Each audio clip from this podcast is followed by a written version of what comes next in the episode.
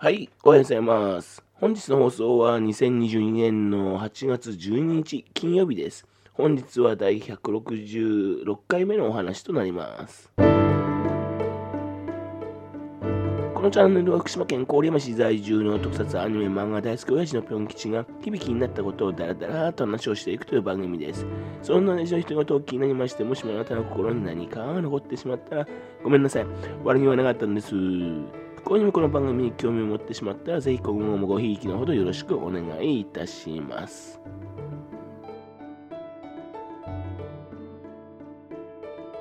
それにしても今回のこのオミクロンはですね、人によってあられ方がね、ちょっと違うみたいなんですね。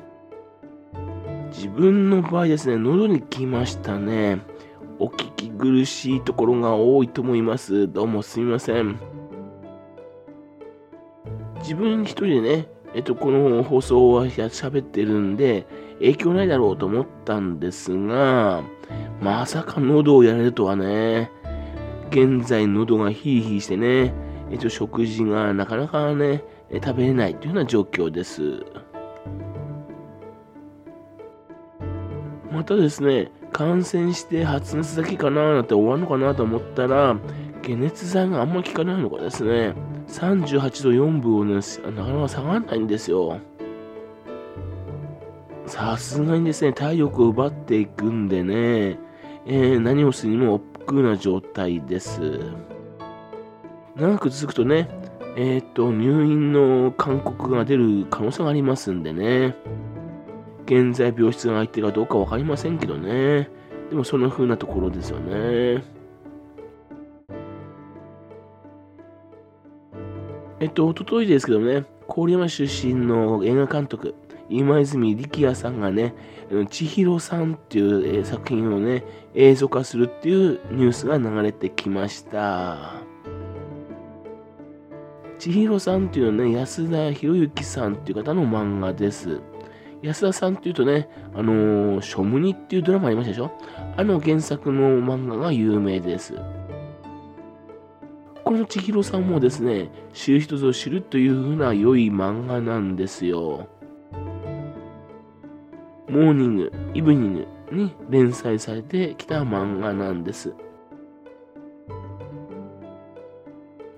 元風俗嬢だった主人公の千尋が海辺の小さなお弁当屋さんで働き、恋愛、仕事、自分自身のことなど、様々な悩みを抱える人々に寄り添う姿を描くという内容です。モーニングなんかのね、あの、秋田書店、そちらの方からですね、現在コミックスが9巻まで出ています。その主人公の千尋さんっていうのをね、役をですね、えっ、ー、と、有村架純さん、有村架純さんがですね、担当されます。あの実写映画とビリギャルが有名ですかね、印象的でしたね。あと、アニメではですね、あの、ジブリの思い出のマーニーのマーニー役ですね。今のところですね、他の登場人物についてはね、公表されてないんですよね。来年2月にですね、映画館で公開とともにですね、ネットフリックスで全世界一斉配信だそうです。郡山出身の今泉力也監督ですけどもね、独特の世界観のある監督さんなんでね、全世界配信ではね、どのように評価されるのかって非常に気になるところなんですね。また多分ですね、今回漫画原作っていうのは初めてじゃないかと思うんですよね。というわけで、漫画原作を実写化するとですね、やっぱり付きまとう、あのー、ね、あの実写化するんじゃなかったとかってね、意見ですが、ね、そういうふうに、そうどういうふうになるかなっていうのは気になるところです。期待して見ていきたいと思ってます。えー、それからですね、昨日はですね、映像コンテスト、ね、合同上映会ビヨンドセブンというのをね、見ておりました。えっと、福島県出身のね、橋本千佳さんっていうね、方がですね、えっと、主演、脚本、監督をした映画、ね、幕末ヒーローズっていう作品があるっていうのね、前々からですね、見たいなと思っていたんですよ。そしたらちょうどこのコンテストにね、出品されたっていうのをね、見ることができたわけですね。ビヨンドセブンっていうのはですね、どの作品でも上映するイベント合同上映会のことらしいんですね。ドラマもアニメも、それからあと、音の昔の作品も、ドキュメンタリーも、実験映画も、バラエティでも何でも OK と。そして、出品無料と。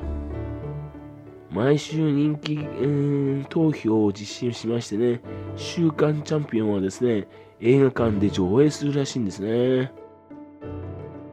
もうね、インターネットを通じて作品が公開されてるわけだから、全世界へ公開してるわけなんで、今更映画館でね、上映した人もいいんじゃないかなと思うんですけども、やはり映画館で上映っていうのはですね、映画作る人にとってはですね、夢なんでしょうかね。それにしてもですね、分野がね、無制限なもんでね、見てる側も辛いですね。えー、どういう視点で見てよいかわからないんですね。長さも違いますしね、テーマとかも全然違いますんでね。えー、今回もですね、ドラマ、それから短編アニメ、ミュージックビデオというのが並んでおりましてね、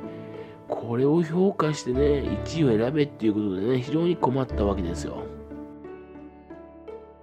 さて、幕末ヒーローズなんですが、60分のビデオドラマでした。えっ、と、幕末、うんと、幕末時代にタイムスリップした OL がですね、えっ、と、坂本龍馬だとかね、沖田総司とかに出会うっていうお話です。と、幕末の萌えゲームのね、オタク知識を生かしてですね、幕末の歴史を変えていこうっていうなら面白いんですけどね、特にそういう描写もないみたいですよね。なぜかスマホが手に入ったらですね、現代に戻ってきちゃいますしね。だったらスマホのゲームアプリにですね、タイムトラベルをね、えー、ありそうな機能をつけるとかね、なんかそういうのあってるといいんですけどね。なんか、結末の部分ですがね、脚本には別なシナリオがあったんでしょうかね。ですけどもね、いや、よくまあ、60分にまとめたなと非常に感心いたしました。そしてですね、なんといっても白川とかでロケしましたし、えっと、あと白川のご当地ヒーローのダルライザーのワチさん。ね、これは一般の社員としてね、えっと、最初、最後にちょっと出てます。その他、白川のね、演劇活動されている方も登場してるみたいなんですね。というわけで、これからの福島県の受制作映画、ね、これが活発になるきっかけなのかなと期待しましてね、今回1票入れさせていただきました。うまく選ばれるといいんですけどね。はい。それではまた次回よろしければぴょんきのお宅の話をお付けくださいね。本日もお聴きくださいまして誠にありがとうございました。